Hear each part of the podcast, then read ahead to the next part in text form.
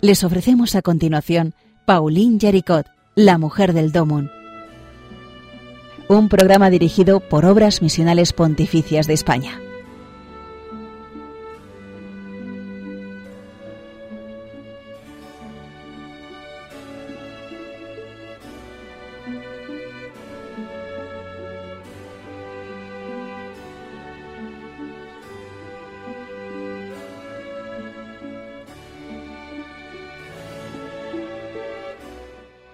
Más un cordial saludo a los oyentes de Radio María en este camino que estamos haciendo por la vida de Paulina Yaricot, el equipo de Obras Misionales Pontificias eh, formado por el padre José María Calderón, eh, Justo Amado, Rafael Santos, yo que les hablo, y Javier López en la parte técnica. Aquí seguimos eh, recorriendo esta vida apasionante y nos habíamos quedado en un punto realmente impactante de la vida de Paulina Yaricot con esas escenas heroicas de, de, Lyon, de la época de los motines de Lyon, de los años 1830, 1831 y 1834. Y veíamos cómo eh, Paulina, con las hijas de María que le acompañan, vive estos acontecimientos, como ella dice, como una especie de martirio anticipado. Ella, de hecho, renueva su ofrecimiento y, vive una auténtica agonía que le hace volver su mirada y su corazón a la agonía del Señor en el huerto. Pues eh, justamente después de, estos momentos se sitúa, retomamos el hilo desde aquí y se sitúa lo que vamos a ver en esta ocasión y que comienza una vez más con una alusión a, la salud de Paulina. Eh, eh, es verdad que, en, Paulina tiene un, consuelo muy especial en todo lo que está viviendo y es que después de esos episodios que me refería, el Papa le ha concedido el poder estar y reposar incluso durante la noche en un camarín cercano al Santísimo. Ella, claro, por supuesto lo vive como, como una enorme alegría y un, y un don especialísimo el poder estar ahí, mientras su salud pues sigue pues podríamos decir resumidamente fatal. Eh, porque ella tiene palpitaciones, eh, se ve inmovilizada, tiene una llaga interna junto al estómago, realmente es un, estado de salud eh, realmente durísimo y, alarmante. Y en medio de, esta situación que, ya viene, viene arrastrando, ella tiene una lectura eh, muy especial y que va a marcar un poco el, comienzo de este episodio nuevo en su vida que vamos a ver hoy. Em,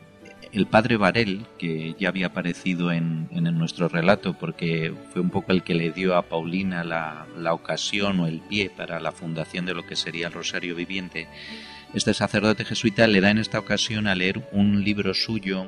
eh, sobre eh, Filomena, la, Virgen mártir de la época romana, y la verdad es que esa vida le impresiona a Paulina Yaricot. Eh, de hecho, mm, ella consigue con poder tener una reliquia de, Filomena y le pide también al cura de As, a San Juan María Vianney, que le haga una novena eh, que se una a ella en una novena pidiendo su curación. Y lo cierto es que esa novena Santa Filomena eh, obtiene para Paulina una mejoría, es, por lo menos es un alivio suficiente para aquella que llevaba ya mm, tres meses postrada prácticamente, mm, inmovilizada en la cama, eh, ella puede reanudar algunas de sus tareas. Y, claro, eso para ella, en una persona que, como estamos viendo, es a la vez tan activa y tan contemplativa y que desarrolla esa, esa labor tan impresionante en, en, tantos aspectos, pues, pues claro, poder de nuevo verse en activo es para ella una gran, una gran satisfacción. Y en, en esta ocasión lo aprovecha esa, esa mejoría para poder escribir una memoria, un, memorial sobre el Rosario Viviente. Ella esto se lo quiere enviar al cardenal Lambruschini. Eh, no se imagina, o bueno, o sí, no lo sé. La verdad es que en ese momento no sé si ella tiene ya en la cabeza este plan del que, del que os voy a hablar a continuación, pero el caso es que ese memorial que, ella escribe sobre Rosario Viviente eh, va a poder entregárselo ella en persona al Papa, lo vamos a ver enseguida. Lo que ocurre en, en el año 1834, al final del año, es un episodio muy intenso y muy mm, doloroso, familiar en, la vida de Paulina, como es la muerte de, su padre, al que ella ha acompañado durante todo el tiempo de su, de su enfermedad y de su deterioro. Y esto mm, significa, mm, claro, un, momento, por un lado, de cambio en su vida, y por otro lado, la circunstancia del reparto de la herencia entre los hermanos que todavía sobreviven, eh, Paulina y los hermanos supervivientes de, la familia, pues mm, va a darle a ella la ocasión de retomar un antiguo proyecto suyo como es ir a Roma, cosa que claro no nos puede sorprender en alguien que, que tiene ese amor al Papa, que tiene tan clara esa fidelidad al romano pontífice y que, bueno, pues, pues está, está ahí con ese deseo en el corazón combinado con el, el deseo y la ilusión también de poder conseguir que Roma se convierta también en el centro del rosario viviente. Bueno, claro, esto, si uno piensa el, el estado de salud de Paulina del que, del que hablaba antes, pues eh, parece realmente algo bien difícil y así lo veía su propio médico. De hecho, eh, ella lo, que le dice al médico es que quiere ir a, a Parelemonial, eh, donde tuvieron lugar esas revelaciones del Sagrado Corazón de Jesús a Santa Margarita María de Alacoque. Y mm, ella, cuando dice que quiere comenzar por ir ahí, hacer esta, esta peregrinación más cercana en el espacio, ya el médico le parece inviable. De hecho, lo ve como una especie de, capricho por la enfermedad, pero al mismo tiempo no entiende, realmente el médico no entiende ni siquiera cómo Paulina, con la salud tan deteriorada que tiene, cómo puede seguir viva. O sea, imaginémonos el, estado de, de, salud en el que la vería. El caso es que la deja ir, pues pensando poco más o menos que en cuanto se empezaran a, mover por el camino, tendría que regresar. Pues no, lo cierto es que Paulina va, es verdad que va en una silla de posta, que va pálida, inmóvil, que con un aspecto realmente, realmente de, deterioro físico enorme, y va acompañada pues por muy pocas personas, por el capellán de Loreto, por María Melquión, que es una de las personas de su círculo más, más cercano de las hijas de María, y un criado. Y ahí en la capilla del Sagrado Corazón, Paulina renueva una vez más eh, ese ofrecimiento suyo como sacrificio por, Francia. Y em, además hace algo que podremos, podríamos calificar prácticamente como un voto de pobreza, porque ella lo que hace es ofrecer sus bienes para bien de la Iglesia y comienza mm, aplicando este, este ofrecimiento por las, mm, por las hijas de María y por el rosario viviente. Hay que pensar que, claro, este voto de pobreza lo hace alguien mm, que viene de una familia muy rica y que además acaba de heredar. Eh, y ella pues renuncia a esas riquezas como beneficio personal suyo y las pone a disposición de la Iglesia. Y, esto hasta tal punto de que en el propio camino que está que está realizando, ella eh, anónimamente además hace una gestión para rescatar la casa de las Salesas de León, que está muy próxima donde las hijas de María estaban cuidando de 15 ancianas desvalidas. Entonces, em, lo que hace Paulina es em, conseguir rescatar con su dinero esa casa de las Salesas, las permite quedarse como dueñas y mm, Ahí es donde se van a quedar esas 15 ancianas a las que atienden las hijas de María.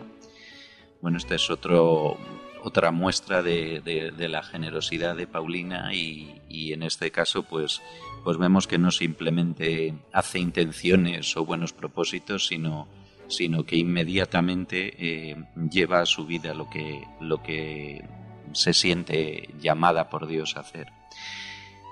El hecho es que, bueno, pues estamos aquí en, un momento en que ella ha salido de parelemonial, pero no vuelve a León eh, para, para, quedarse, para, para volver a su vida anterior, sino que desde ahí eh, emprende el viaje para ir a Roma. Y este episodio pues realmente merece la pena que lo veamos con calma porque es mm, sobre todo tiene unos diálogos que vamos a tener ocasión de, de leer y de, y de oír realmente sorprendentes con el propio Papa.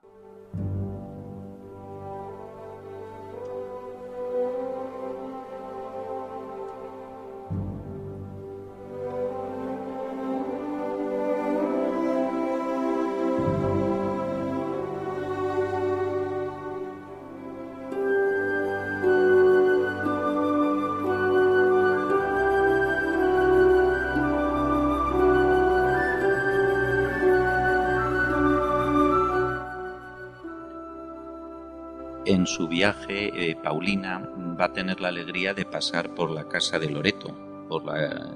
si, su casa de, dedicada a la Virgen María en León es la casa de Loreto, ahora va a estar realmente en, la casa de Loreto y, va a tener esa alegría en su camino a Roma.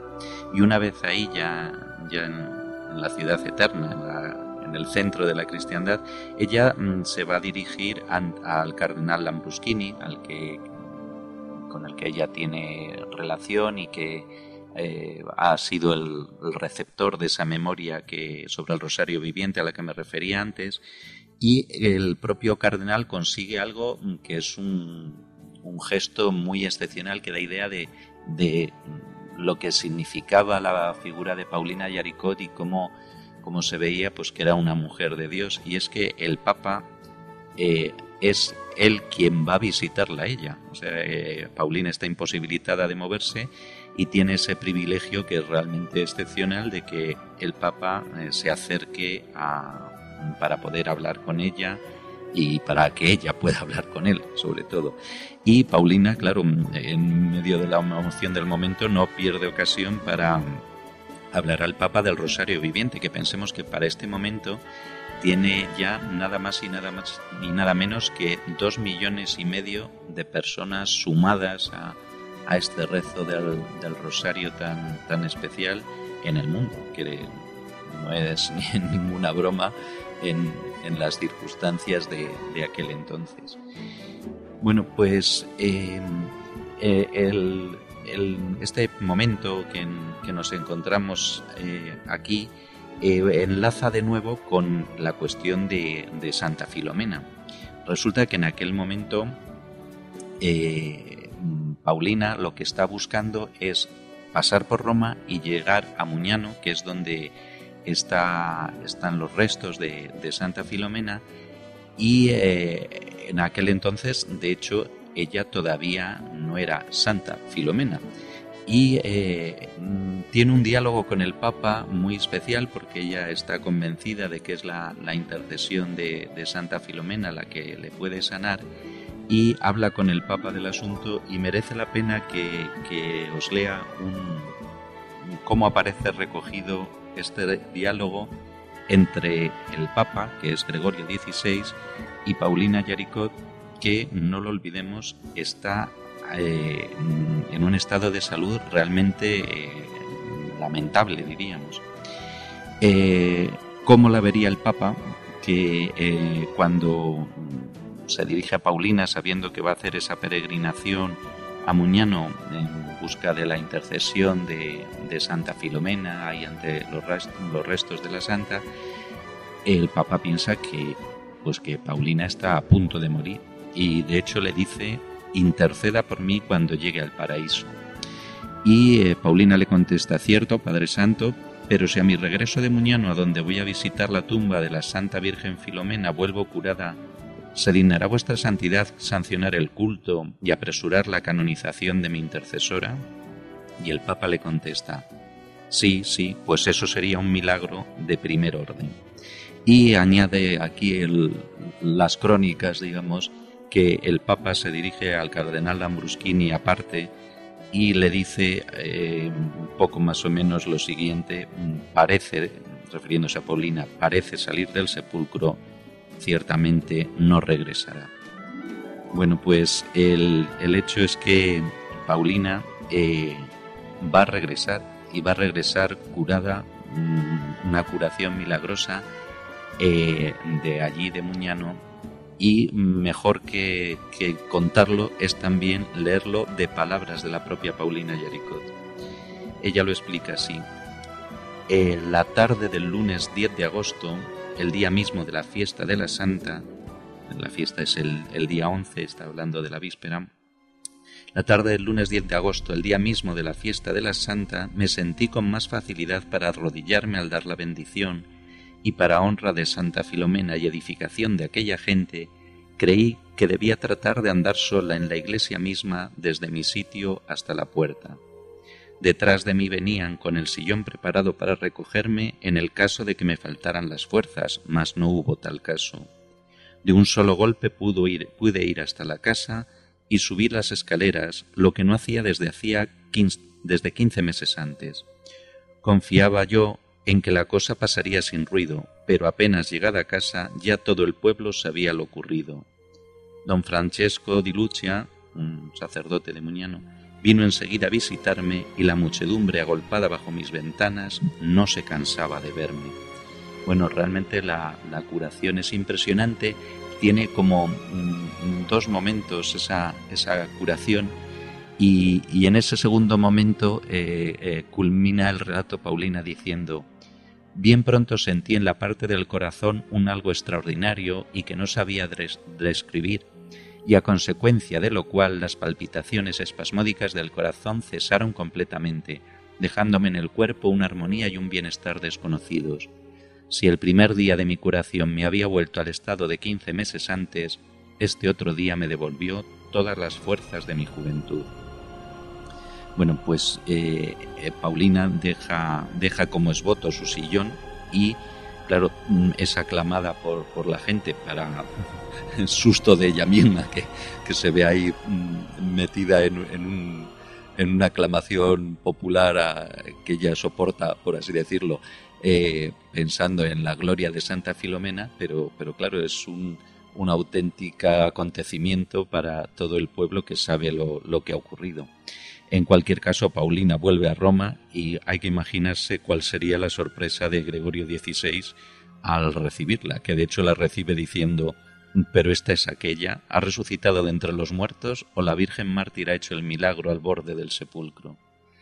Y Paulina le contesta, soy yo misma, Padre Santo, Dios me ha concedido la salud por intercesión de la Santa Filomena, y ahora concederá vuestra santidad el permiso para elevarle altares. Y el Papa le contesta, sin duda se apresurará el proceso. Y así lo haría, lógicamente, el, Papa Gregorio XVI. El, episodio además se completa con una, con una situación divertida porque el, Papa, claro, como no salía de su asombro, le, pidió a Paulina que anduviera por ahí delante de él, le pedía que cada vez fuera andando más deprisa porque estaba, claro, maravillado y, dando gracias a Dios y, a Santa Filomena de semejante curación. Y eh, vamos, de, hecho, el, el, Papa dijo: eh, si, si, está viva, entonces déjenla correr. O sea, el, que, que, pensaba que no iba a volverla a ver se la encuentra con esa vitalidad y poco más o menos que la estaba animando a correr, pero de hecho, al pedirle que se moviera para él mismo comprobar lo que el milagro, eh, en un momento dado Paulina da la espalda al pontífice y el maestro de, cámara, pues muy alarmado por, la ruptura del protocolo de, de qué es eso de dar la espalda al Papa, pues eh, hace notar lo, impropio de aquello y el Papa le dice, sí, sí, tenéis razón, pero no hemos de hacer una excepción nosotros cuando tantas ha hecho por ella el Señor. Bueno, pues con esa frase simpática el, el Papa demuestra su, su, carácter sencillo y al mismo tiempo pues, pues su convencimiento de, estar ante, ante, ante un milagro por un lado y ante, ante una personalidad increíble y tocada de Dios como es la de, la de Paulina. El caso es que ahora pues eh, podemos eh, decir que, que, Paulina vive un momento, son unos meses los que pasa en Roma, nuevamente con una fama popular en torno a ella muy grande, muchísimas personas acuden a ella y así sigue siendo a su regreso a Francia, eh, más o menos pues el viaje en conjunto pues fue como un año.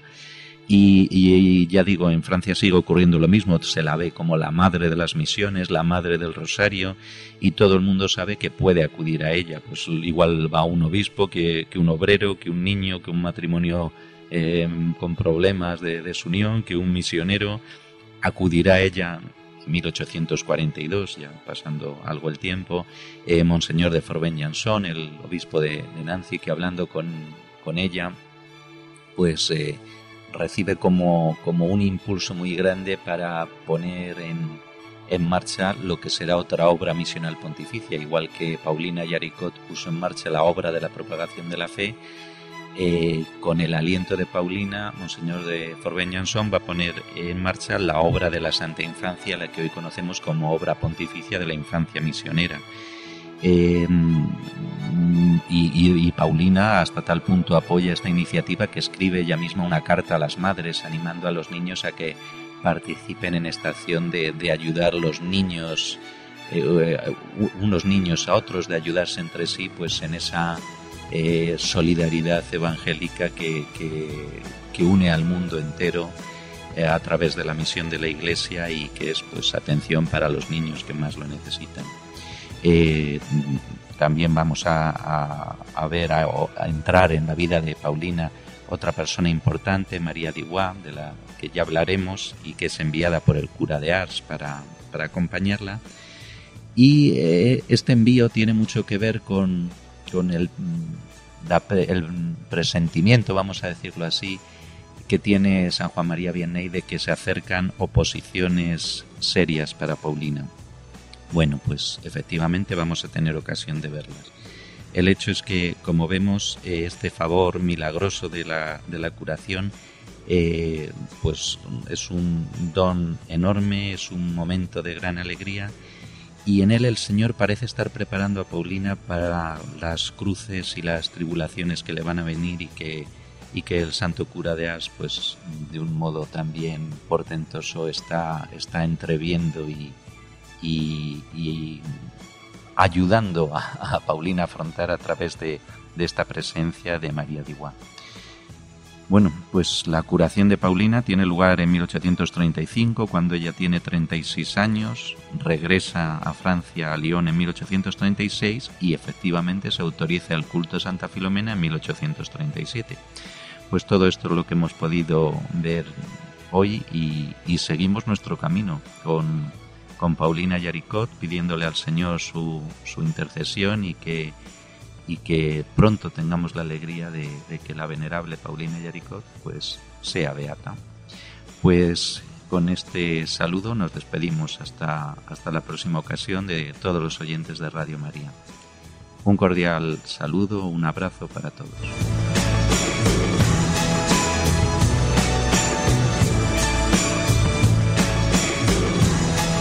Han escuchado en Radio María Paulín Yaricot, la mujer del